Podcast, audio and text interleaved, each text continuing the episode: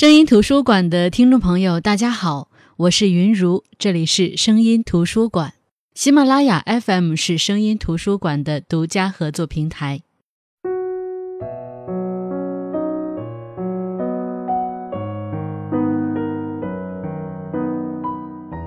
相亲对于现在的很多人来说都不陌生，很多大龄单身男女青年都有这种经历。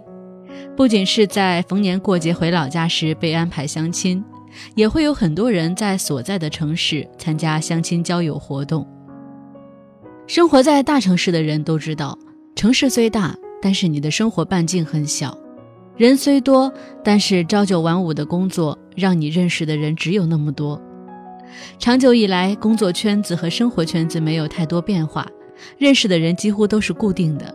那么，我们还有什么机会遇到命中注定呢？细想想，可不就剩下相亲了吗？而相亲势必会遇到形色各异的人，发生各种各样的故事，有的滑稽，有的荒诞，有的一见钟情但求而不得，有的相看两厌却最终走到一起，有的一看穿着就知道这不是自己的菜，有的在相亲过程中总是伴随着灵魂三问：有房吗？有车吗？收入怎么样？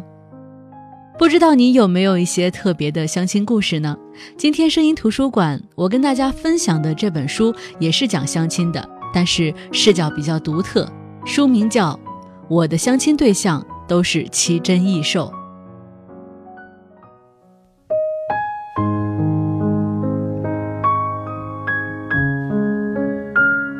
我的相亲对象都是奇珍异兽。这本书的作者名叫酸菜仙儿，本名叫刘佳宁，是古代文学硕士，现在是全职报社的编辑、兼职编剧。他说，他也因为相亲而找到自己的另外一半。他是直到硕士毕业都没有谈过恋爱，工作后开始不断的相亲，但每次都以失败告终。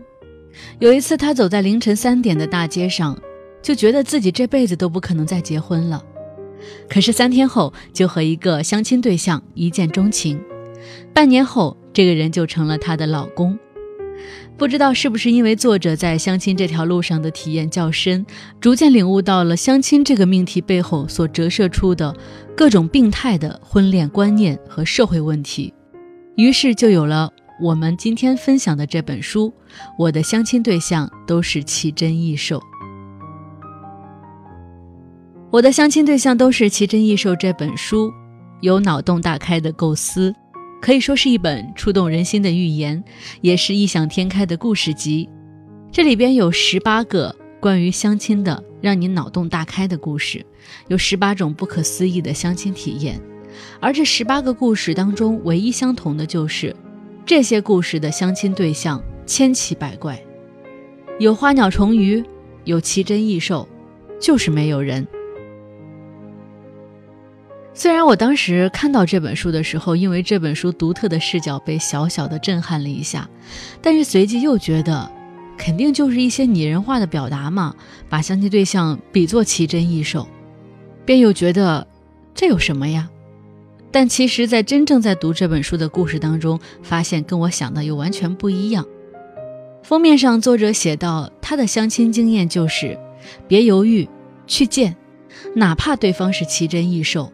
就当自己是动物园园长了，所以接下来我就当当这个动物园的园长，带大家走进相亲动物园，通过一个个的相亲故事，看看这本书的作者脑洞到底有多大。有一个姑娘叫芳芳，比较挑剔，她相亲了三十八次，三十八个男人身上都有她特别不满意的地方。第三十九次相亲的时候。遇到了她的丈夫易文凯，一个芳芳所有的挑剔理由都不适合用在她身上的男人，一个十全十美的男人。谁知他们登记结婚后的第一天，易文凯出差，所乘坐的飞机失踪了，幸福戛然而止。就在芳芳悲痛欲绝、不知道该怎么办的时候，一个自称是芳芳的婆婆易文凯妈妈的猫来到了芳芳家里。是的，你没听错。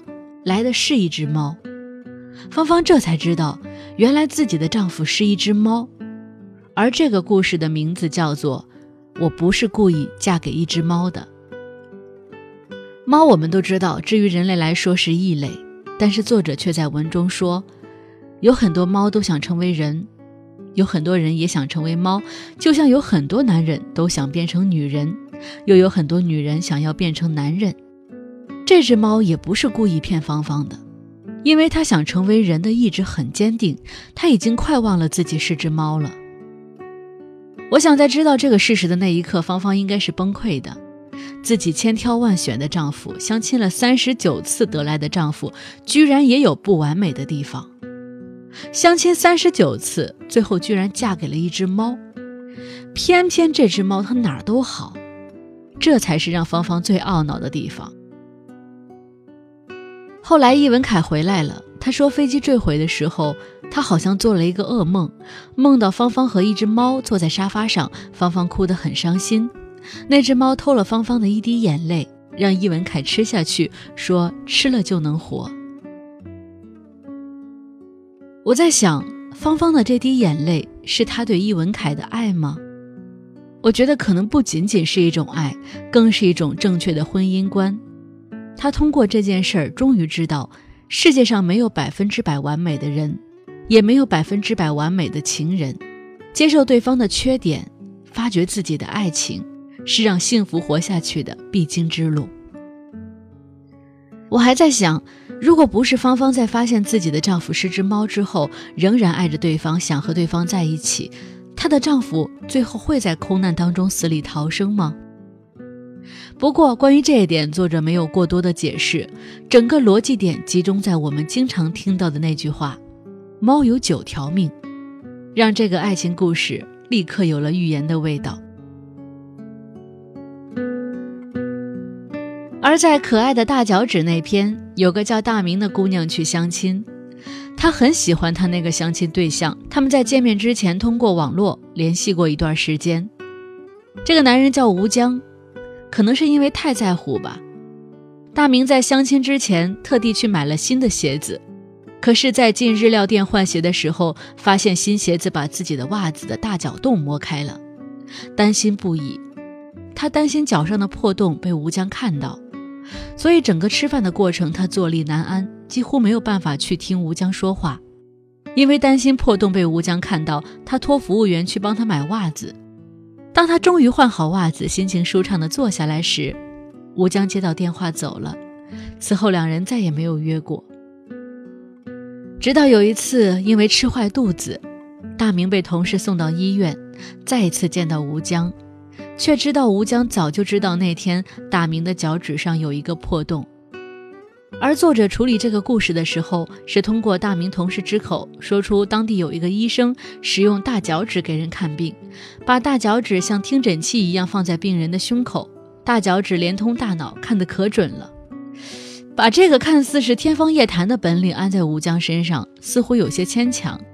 但是读到最后才发现，他是用来讽刺那些不坦诚的人的。就像作者说的，其实大多数的相亲都是奔着结婚去的。结婚是一辈子的事儿，再怎么掩饰都不可能掩饰一辈子。自欺欺人真是愚蠢又可笑。那这十八个故事，其实个个都像我刚才举例的这两个故事一样，用看似荒诞离奇的故事披着动物的外衣，不动声色地把现如今社会上的婚恋病态揭露出来。更有一些故事，除了故事本身。还有一些可谓是金句的话，让我们醍醐灌顶。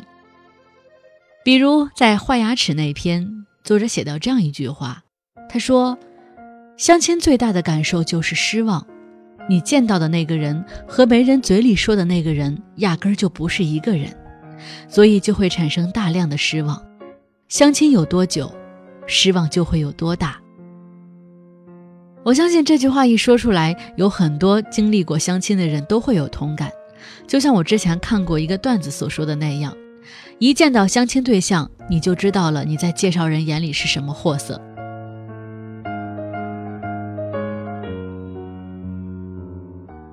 那接下来的时间，我来跟大家分享一下《白马王子》这篇故事里的精彩。这篇故事主人公仍旧叫做芳芳。芳芳被大学好友介绍了一个男朋友，因为芳芳的妈妈极其心切，就逼着芳芳去赴了这场约。结果发现，大学同学给他介绍的所谓的白马王子，是一匹真正的白马。这匹马名字叫马尔斯，会说人话，声音极其好听，非常有礼貌，主动向芳芳说明自己的情况。当然，这些情况包括他显赫的家世和富可敌国的身价。芳芳特别惊讶，回到家的时候也接受不了这个事实。而妈妈那边什么情况都不知道，就是单纯的觉得对方的条件极好，说芳芳脑子坏掉了才会拒绝。芳芳只能把马尔斯叫到家里来。那接下来我分享关于这一点书中的节选。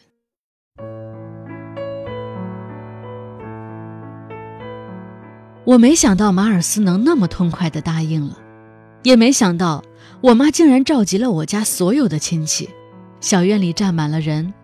过年都没这么全过。我说：“妈，你把他们都叫过来干啥？”我妈说：“不是我叫的。”我问：“那他们听谁说的？”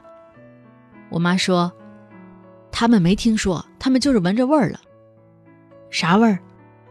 我妈瞄了我一眼：“香味儿呗。”还是那辆黑的锃亮的豪车，只不过从上面下来了六个黑衣保镖。两个站在门口，四个进入院内，用身体腾出一块空地，然后在上面铺了一块红色地毯。每个人的脸上都洋溢着大戏开场前的渴望之情。我老舅妈拿出几袋地瓜干发下去给大家传着吃，红心地瓜干和紫薯地瓜干两种口味。终于，一辆好似迪士尼彩车般高大的车停在了门口，大家都抻着脖子往外看。车门被保镖打开，雪白而英气的马尔斯缓缓走了下来，仿佛自带金光闪闪的效果，晃得大家都忘记手里的地瓜干了。于是，我的亲戚们就好像在动物园里看动物一样观察着马尔斯，而高贵的马尔斯也好像在动物园里看动物一样观察着我的亲戚们。这时候。还是我当广场舞领队的三姨见过世面，她大声说：“小芳啊，你还等啥呢？赶紧把你对象拉出来，让我们见见呀！”我也大声的回应我三姨道：“三姨，你别再自欺欺人了，这匹马就是我对象。”马尔斯不失时机的说了一声：“大家好。”大家顿时乱成一锅粥，真是怪事一桩。家里孩子吕方竟然和一匹会说人话的马谈恋爱，这便是我最想看到的结果。我终于在相亲的问题上狠狠地打击了以我妈为首的七大姑八大姨们。这次事件的意义是深远的，他们应该至少在一段时间内都不会再提相亲这个词了。只是，我看向马尔斯的时候，感觉就像是被崭新的 A4 纸边划破手指头一样。不用贴创可贴，却仍然是一场流血事件。我突然发现，他们在相互议论、感叹、嘲讽着马尔斯的同时，也同样是在说我。我第一次觉得马尔斯是我的同类，这感觉让我心生愧疚。这愧疚使我再也不敢看向马尔斯。可是马尔斯却比我高明得多。上次来我家接我的大帅哥走过来，在马尔斯耳边说了什么？马尔斯轻轻点头，帅哥又奔向门口，和门口的保镖说了两句，他们一起离开了，但是肯定没走远，只是被墙挡着，我看不见。过了一会儿，他们每个人都捧着一箱东西回来了。马尔斯看见他们回来，突然嘶吼着把前蹄高高抬起，潇洒而带有侵略性。亲戚们被吓了一跳，聚集的人群本能的后退。紧接着，马尔斯又恢复了平和。他说：“不好意思，大家受惊了。初次见面，我给大家带了一些小礼物，请大家笑纳。”帅哥带着保镖们把三只大箱子摆在亲戚们面前。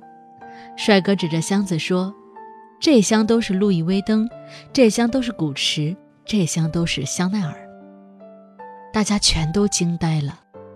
马尔斯微笑着说：“包包的样式不同，不过都是今年的新款，大家喜欢什么都随便挑吧。我的七大姑八大姨们全都一拥而上，姑父姨父们也绝没手软。面对这三个牌子的包包，亲情什么的，通通都被抛在脑后了。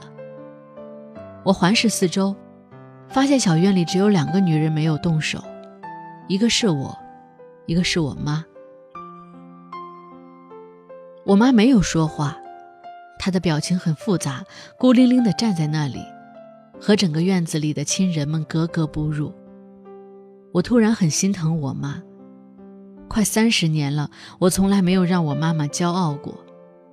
今天我又做了这样一件荒唐的事情，他得多伤心呢。我离开院子，亲戚们还沉浸在喜悦之中，有的说要卖钱，有的说要留给未来儿媳妇儿，就是没人说芳芳，你要去哪儿呀？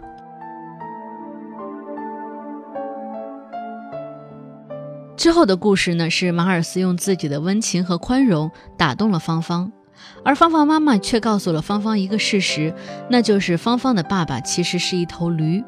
芳芳之后可以选择变成驴，跟马尔斯生活在一起，但是因为他的血统没有那么纯正，变成驴以后他再也变不成人，而且不能说话。但是他又不忍心马尔斯从高贵的马变成人，所以芳芳最后选择。自己变成驴，可是当他变成驴的时候，他发现他身后站了一个漂亮的男人，白马王子一般的男人，正对着镜子睁大了双眼，一脸惊讶。那人问芳芳，芳芳心想马尔斯，但是嘴里却只能发出哼哼哼的声音。这下可好，马尔斯真的成了白马王子，而芳芳。也不用担心没人给他妈夹菜了。这就是这本书里白马王子这个故事。类似于这样的故事，在这本书里还有很多。其实不光这本书，有很多书都有关于相亲的描写。尤其是在上个世纪，相亲非常盛行，而那个时候人们面对相亲中的各种问题，我们今天依然存在。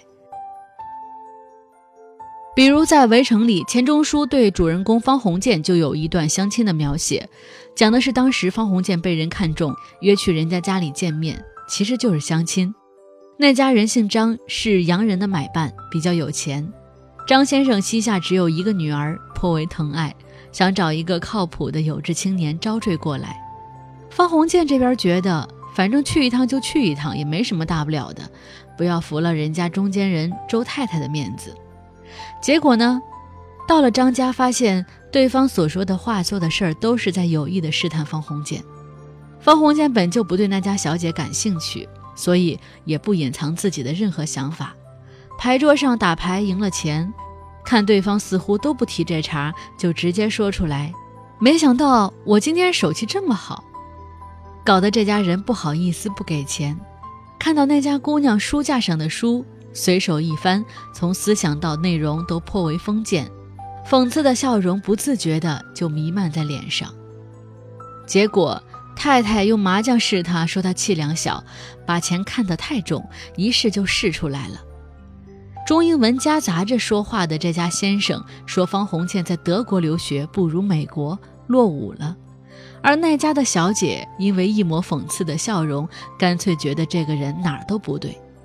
这段相亲的描写可以说非常精彩，也让我想起一句话：相亲时知道三观不合，却只能表现出是对外貌穿衣的挑剔。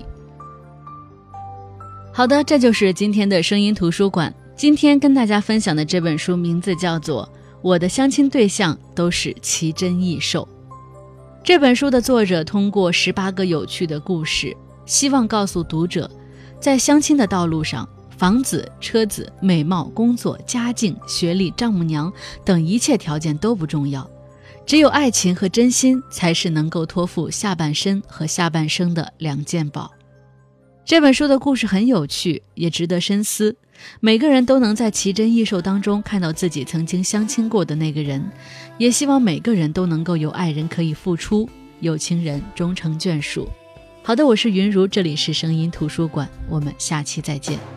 王小姐三十一岁了，朋友们见到了她，要问一个问题：你什么时候打算嫁呢？可是嫁人这一个问题，又不是他一个人可以决定的。他问他爸爸，他问他妈妈，他们都说：“你赶紧的，你看，你看。”你看人家，